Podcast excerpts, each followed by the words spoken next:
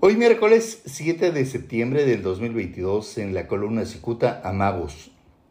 Atrapado entre la ansiedad extrema y la ambición desmedida, el empresario del box Fernando Beltrán Rendón decidió diversificar sus actividades para despachar incluso como electricista y supervisor de albañilería.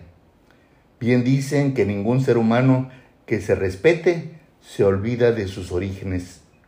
Y es que desde hace años el autor de esta columna ha reseñado las habilidades de Beltrán para conseguir contratos millonarios de autoridades de Baja California.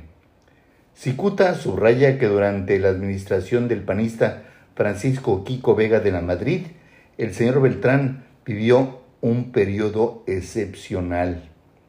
Resulta que desde principios eh, de la última administración panista, don Fernando Beltrán logró seducir al entonces gobernador Kiko Vega a través de su afición por el boxeo. Alguien debe decir que Kiko Vega cayó en la trampa de Beltrán más rápido que un pugil noqueado en el primer round. Si alguien lo ignora, el señor Beltrán se vende como el principal socio del empresario Ricardo Salinas Pliego, propietario del consorcio televisivo TV Azteca. El panista Kiko Vega se deslumbró por las facilidades que mostró Beltrán para acceder a las funciones de Vox y de inmediato lo aceptó como proveedor. Solo a él le entregó contratos millonarios sin participar en licitaciones, es decir, sin necesidad de concursarlos.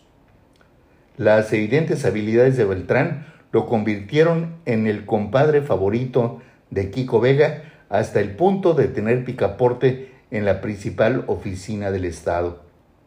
Acostumbrado a desplazarse como cuchillo en mantequilla por los pasillos gubernamentales, Beltrán se traumó al saber que em, el morenista Jaime Bonilla Valdés ocuparía el lugar de su compadre y de inmediato comenzó sus estrategias de seducción. Al chocar con pared una y otra vez, este señor se las arregló para aliarse con el entonces alcalde de Tijuana, Arturo González Cruz, quien por esos tiempos ya era acérrimo enemigo de Bonilla. En el segundo año de gobierno, Bonilla canceló el contrato al consorcio Sumex, encargado de suministrar la energía eléctrica a la planta de bombeo de agua que se envía de Mexicali a la zona costa de Baja California.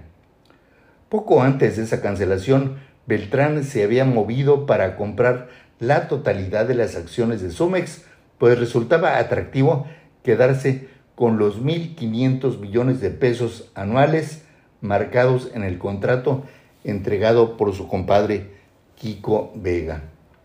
Sin embargo, Jaime Bonilla le quitó el contrato.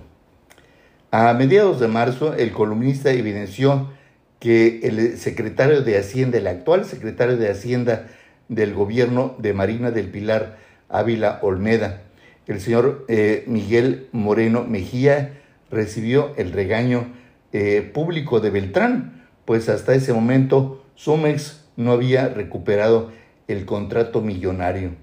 Moreno Mejía era un inútil. Aunque hace más de dos meses la empresa de Beltrán ya cobra por la energía que surte a la planta de bombeo. El ambicioso Beltrán perdió otra veladora dentro del gobierno. Resulta que Miguel Ángel Bujanda, aquel que despachaba como brazo derecho de su compadre Kiko Vega, eh, fue nombrado secretario de Desarrollo Territorial, Urbano y Ambiental en el gobierno mm, local de Tijuana de Montserrat Caballero Ramírez.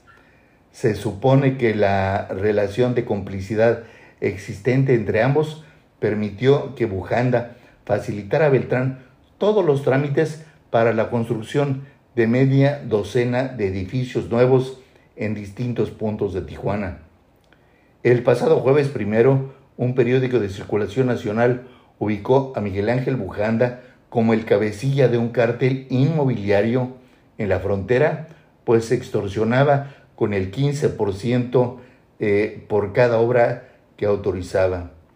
Esto, desde luego, no sabemos si incluiría a Fernando Beltrán. Muchas gracias, les saluda Jaime Flores.